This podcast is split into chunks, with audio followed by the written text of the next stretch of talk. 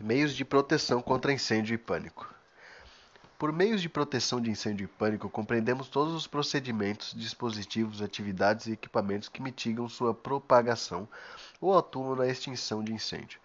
Nesta obra são abordados os seguintes meios de proteção: compartimentação, extintores, sistema hidráulico, preventivo e chuveiros automáticos. Mesmo que os riscos de incêndio e pânico em uma edificação sejam bem gerenciados, os projetistas das edificações devem estar cientes que, por maior que seja o investimento na prevenção, não há como zerar o risco de um incêndio ocorrer. Quando o incêndio acontece, entra em cena os meios de, de, proteção contra incêndio. Proteger uma edificação sob incêndio requer pensar na ocorrência em todos os seus aspectos. Por exemplo,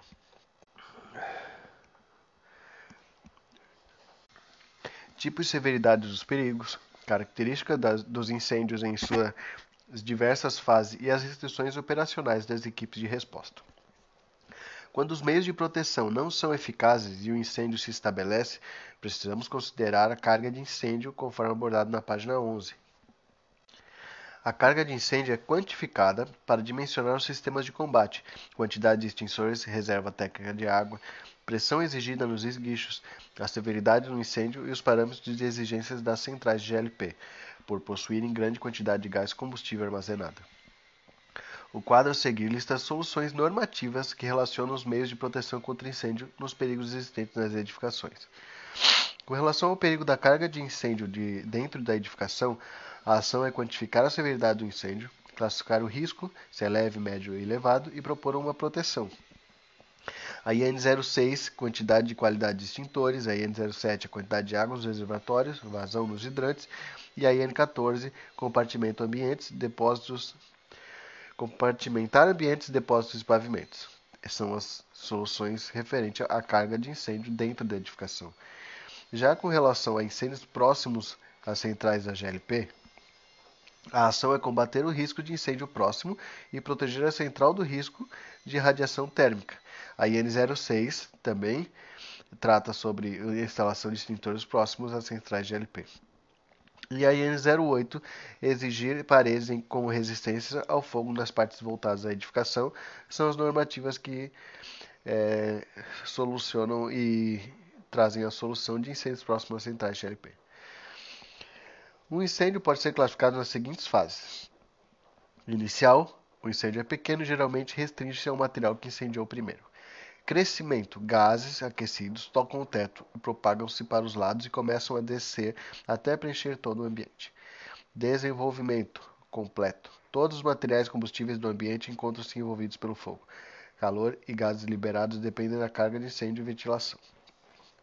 Diminuição: decadência do fogo até o desaparecimento. Em determinadas fases do incêndio, alguns sistemas são mais úteis que outros. Um exemplo são os extintores portáteis, que são extremamente indicados para a fase inicial, devido ao seu emprego mais simples e ágil, porém não são eficientes em incêndios na fase de desenvolvimento completo. O sistema hidráulico pode ser utilizado pela população das edificações nas fases de incêndio inicial ou de crescimento, enquanto o risco for controlável, utilizando as mangueiras em esguichos disponíveis.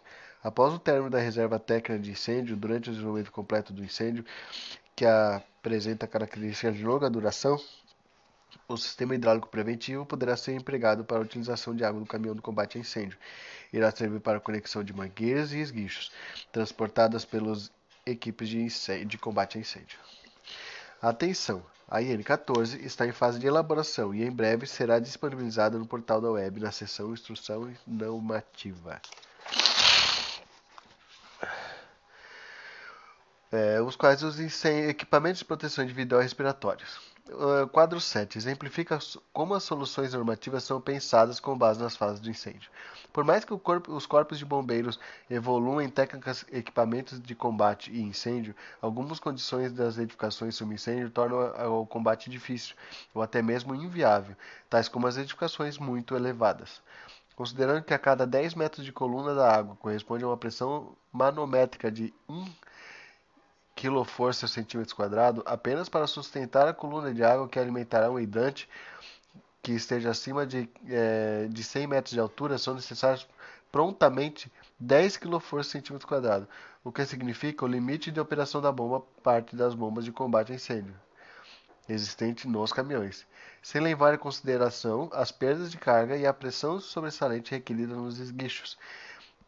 Nestes casos, é, deve-se ainda ter cuidado especial com o tipo de mangueira utilizada para cada tipo de mangueira que possui a pressão máxima de trabalho. Nas sessões a seguir, faremos o detalhamento de um dos meios de proteção contra incêndio. De cada um dos meios. Compartimentação. A compartimentação é a medida de proteção constituída de elementos de construção resistentes ao fogo, destinados a prevenir. A rápida propagação do incêndio e dos produtos de combustão o crescimento do incêndio a ponto de ameaçar a vida dos ocupantes da edificação, das edificações próximas e dos bombeiros que realizam o combate ao incêndio. Observe a figura a seguir. Nela, as linhas vermelhas indicam paredes e lajes de compartimentação em uma planta baixa e em um corte vertical de uma edificação, respectivamente. Para dimensionar o tamanho máximo dos compartimentos de uma edificação, devem ser considerados os seguintes parâmetros: a altura e ocupação da edificação, carga de incêndio, capacidade de resposta dos corpos de bombeiros, disponibilidade de chuveiros automáticos. Compartimentação horizontal. No caso de compartimentação horizontal, os elementos construtivos corta-fogo separam ambientes de um mesmo pavimento, visando conter o, o incêndio no local de origem, evitando assim sua propagação horizontal. Qualquer abertura que venha a ser realizada nas paredes corta-fogo precisa manter as características de compartimentação, como por exemplo, portas e vedadores corta-fogo, selagem corta-fogo nas passagens das instalações prediais, Registro corta-fogo nas tubulações de ventilação de ar e ar-condicionado. Compartimentação vertical. Na compartimentação vertical, os elementos construtivos corta-fogo separam pavimentos consecutivos, contendo incêndio no local da origem, dificultando sua propagação vertical. A constituída é constituída primariamente dos entrepisos ou lajes corta-fogo quais aberturas nelas não podem comprometer as características de compartimentação. São medidas aplicáveis às aberturas e vãos. Vedadores corta-fogo, enclausuramento de dutos em paredes corta-fogo, enclausuramento de escadas por meio de paredes de portas corta-fogo, selagem corta-fogo nas passagens de dutos, registro corta-fogo nas aberturas em cada pavimento dos dutos de ventilação e de ar-condicionado. O CBM está produzindo uma instrução normativa que versa sobre a compartimentação. Atualmente, este tema é abordado nas INs, como por exemplo a IN 9, que trata a exigência de resistência ao fogo em sistema de saída de emergência. Propagação de incêndio por fora da edificação.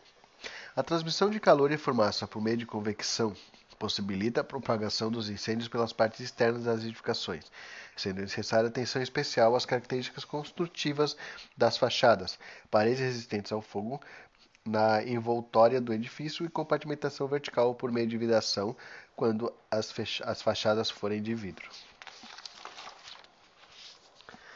Para manter o isolamento entre si em, caso de incêndio, dois compartimentos distintos que estejam no mesmo pavimento, sejam separados entre si por parede corta-fogo, não devem possuir aberturas externas com proximidades inferior a 2 metros, sob pena de permitir a propagação de incêndio por fora da edificação. Esse cuidado com a localização de aberturas como portas e janelas deve ser tomado para que a compartimentação horizontal e vertical não seja comprometida. Caso as aberturas externas possuem menos de 2 metros de distância entre si, a parede de compartimentação deve ser prolongada em 90 centímetros fora da edificação, conforme ilustre a figura 28. Para manter o isolamento, em caso de incêndio, dois compartimentos distintos que estejam em pavimentos sobrepostos, separados entre piso, corta-fogo, não devem possuir aberturas externas com proximidade inferior a 1,20m a medida é feita a partir da verga do pavimento inferior até o peitoril do pavimento acima. Caso contrário, o entrepiso corta-fogo deve ser prolongado para fora da edificação em 90 centímetros. Compartimentação por cortinas automáticas. Os elementos de compartimentação normalmente estão incluídos nas características construtivas da edificação. Entretanto, existe a possibilidade de incluir resistência ao fogo após a eclosão do incêndio por meio de cortinas automáticas, que descem sob comando de sistema de alarme e detecção. A compartimentação por cortinas pode ser empregada inclusive em uma edificação que possua pavimentos não compartimentados, como se pode observar na figura a seguir. As cortinas automáticas podem ser instaladas com os seguintes objetivos: compartimentação de incêndio, proteção de saída de emergência, proteção de fosso de elevador e proteção de escada externa. Extintores de incêndio.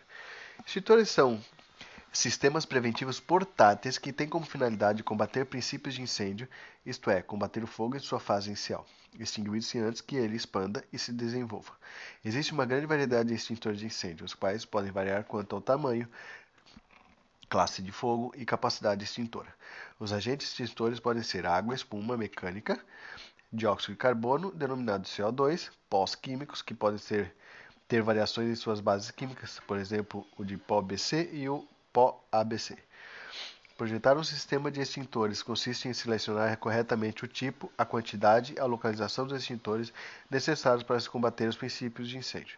Cada recipiente é chamado de unidade extintora, o qual possui uma unidade, uma capacidade de extinção de fogo, em conformidade com a natureza do material combustível e a intensidade do incêndio. Os extintores devem estar distribuídos pela edificação de forma que sejam visíveis e acessíveis quando forem necessários. A quantidade de extintores em uma edificação é determinada principalmente pelo risco de incêndio. Conforme o risco de incêndio, é prevista uma distância máxima a ser percorrida, até a unidade extintora mais próxima. Risco de incêndio leve, extintor portátil 30 metros. Risco médio ou elevado, 15 metros. Extintor sobre rodas, independente do risco, é 30 metros. A altura máxima para instalação deve ser de 1,60m, medidos da alça de transporte até o piso acabado. Os extintores devem ser sinalizados conforme o exemplo seguinte. Quando as unidades extintoras portáteis forem locadas em suporte sobre o piso, a sinalização deve estar agregada ao suporte, mesmo quando afastado da parede. Para a sinalização de coluna, deve ser feito ser previsto sobre o extintor uma faixa vermelha com bordas em amarelo, contendo a letra E em negrito, em todas as faces da coluna. Observe a figura a seguir.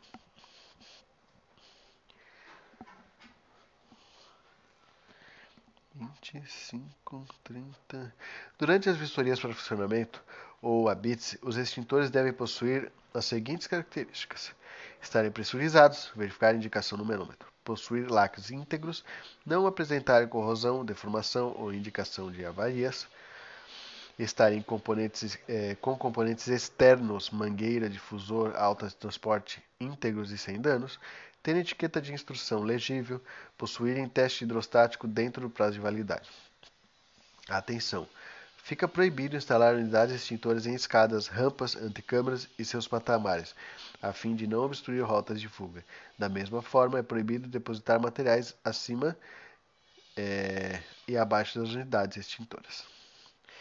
Sistema hidráulico preventivo.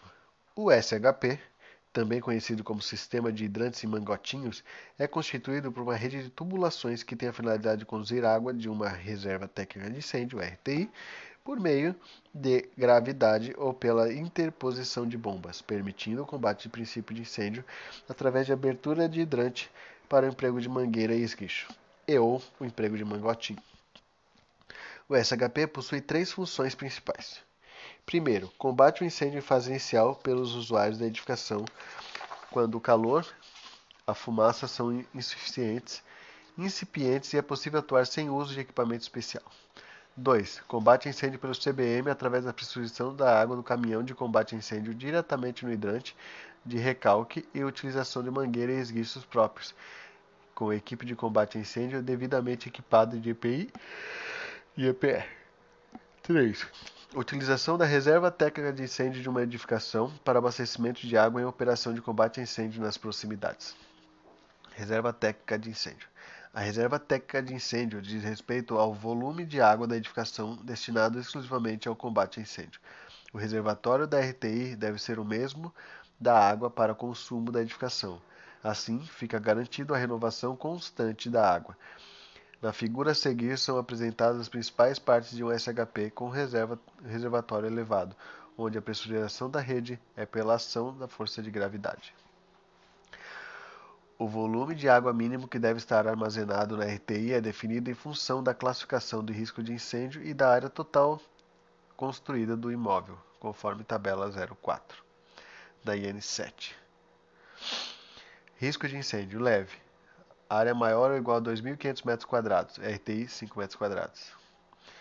E vai de 5 em 5 conforme vai aumentando a, a área do metro quadrado. Atenção, lembre-se Quanto mais próximo verticalmente o hidrante estiver do reservatório, menor será a pressão de água em sua saída. Ao utilizar a figura 34 como exemplo, o hidrante localizado no quarto pavimento conterá pressão inferior ao localizado no primeiro pavimento. Os reservatórios podem ser elevados, garantindo a pressurização pela força de gravidade ou inferiores, onde é necessária a pressurização da água por bombas de incêndio. Além de reservatórios ao nível do solo e subterrâneo, fontes naturais de água perenes como lagoas, lagos, rios ou açudes podem ser utilizados como reservatórios inferiores. Vazão dos hidrantes e mangotinhos. A vazão mínima requerida, o diâmetro do, da mangueira e os tipos de esguicho do SHP dependem do risco de incêndio da edificação, conforme a tabela 3 do AIN 7. Quanto maior a carga de incêndio da edificação, maior a vazão necessária para combater o incêndio. Ver quadro 11. Mantendo-se condições iguais de abertura de esguicho e registro, pode-se afirmar que a vazão fornecida é proporcional à pressão da água no interior do SHP. Em alguns casos, faz, é, casos faz-se necessário aumentar a pressão por meio de interposição de bombas de incêndio, visando garantir as vazões requeridas. Isso é necessário quando o reservatório não possui elevação suficiente em relação ao hidrante. Para reservatórios inferiores ao nível de hidrante ou abaixo dele, é necessária a utilização de bomba de incêndio para pressurizar a água do SHP. Por isso, a necessidade de se ter duas bombas alimentadas, alimentadas por fontes de energia distintas, reduzindo a probabilidade de falha. As bombas de incêndio, principalmente reserva, principal e reserva, são acionadas de forma automática, com simples abertura de qualquer hidrante ou mangotinho. O desligamento deve, no entanto, ser manual na casa de bombas. A autonomia mínima exigida à plena carga é de 2 a 4 2, 4 ou 6 horas, conforme risco de incêndio da edificação, leve, médio ou elevado, respectivamente. A pressurização do SHP também pode ser realizada por meio de hidrante de recalque, dispositivo posicionado para a utilização do Corpo de Bombeiros Militar para retirar a água da RTI da edificação, abastecendo o caminhão ou para pressurizar o SHP com a água do caminhão, visando utilizar os hidrantes e mangotinhos nos pavimentos de onde está combatendo o incêndio. Estas duas operações conflitantes, retirada e, retirada e pressurização de água, só são possíveis com a correta instalação da válvula de retenção, a qual é projetada para que não haja retorno da água para dentro da RTI. Em caso de pressurização da rede através do hidrante de recalque, permitindo apenas o fluxo de água da RTI para a canalização do SHP, e não o inverso. Hidrantes e mangotinhos. Hidrantes são pontos de tomada de água onde há mais uma ou mais saídas contendo válvulas, glóbulos angulares com seus respectivos adaptadores, mangueiras de incêndio, esguicho e demais acessórios para combate a incêndio, os quais não estão conectados para pronto emprego. Os mangotinhos são de uso muito mais prático comparado ao uso de hidrantes, principalmente por não ser necessário o lançamento de mangueiras. Conexão de mangueiras ao hidrante e conexão de esguicho à mangueira, operações que podem ser complexas aos leigos. Por esse motivo, deve ser privilegiado o uso de mangotinhos em edificações residenciais multifamiliares com mais de 15 pavimentos. Por exemplo, onde a pronta resposta do cidadão é viabilizada por um sistema mais simples. Todavia, onde é requerida maior vazão e pressão, como nos locais em maior carga de incêndio, risco médio elevado, é fundamental a existência de hidrante em todos os pavimentos para o uso do corpo bombeiro. Sistema de chuveiros automáticos. Chegando à última sessão sobre meios de proteção, abordaremos o sistema de chuveiros automáticos, quais podem ser definidos como pequenos chuveiros fixados ao nível do teto que acionam automaticamente quando suas ampolas se rompem com a elevação da temperatura.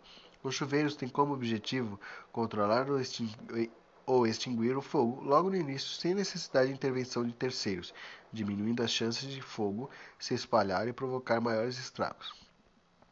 Cada chuveiro possui uma cápsula com um líquido que se expande e se rompe quando aquecida, e como os chuveiros estão diretamente conectados a uma tubulação, a água é liberada automaticamente. Os chuveiros possuem as seguintes partes: corpo, parte do chuveiro automático que contém rosca para fixação da tubulação e serve como suporte às demais componentes. Defletor ou difusor, componente destinado a quebrar o jato sólido, de forma a distribuir a água. Obturador, componente destinado à vedação do, orifício de descarga e que também soa como base como elemento termosensível tipo bulbo de vidro. Elemento termosensível, componente destinado a liberar o obturador quando ocorrer elevação da temperatura de operação, fazendo com que a água flua contra o fogo de incêndio. Os elementos termosensíveis normalmente são do tipo ampola de vidro ou liga fusível. Na figura a seguir, observe a composição do chuveiro. Corpo, obturador, o difusor, elemento termosensível. A IN 15 prevê as faixas de temperatura nominal para a atuação dos chuveiros automáticos, para que não ocorra rompimento de ampola da, com inundação do ambiente desnecessariamente ou que uma ampola demore tempo demasiado a romper em caso de incêndio, o responsável técnico deve selecionar as ampolas corretas de acordo com o quadro 12, com a apresentação do sistema de chuveiros automáticos, finalizando a discussão teórica sobre SCI. Os assuntos pertinentes à SCI e suas aplicações do CBM são apresentadas na obra Tópicos Introdutórios de Atividade Técnica do CBM. Esperamos que os conceitos introdutórios tenham sido elucidados e deixamos aqui o convite para que você reflita sobre o emprego dos mesmos no seu dia a dia. Fim.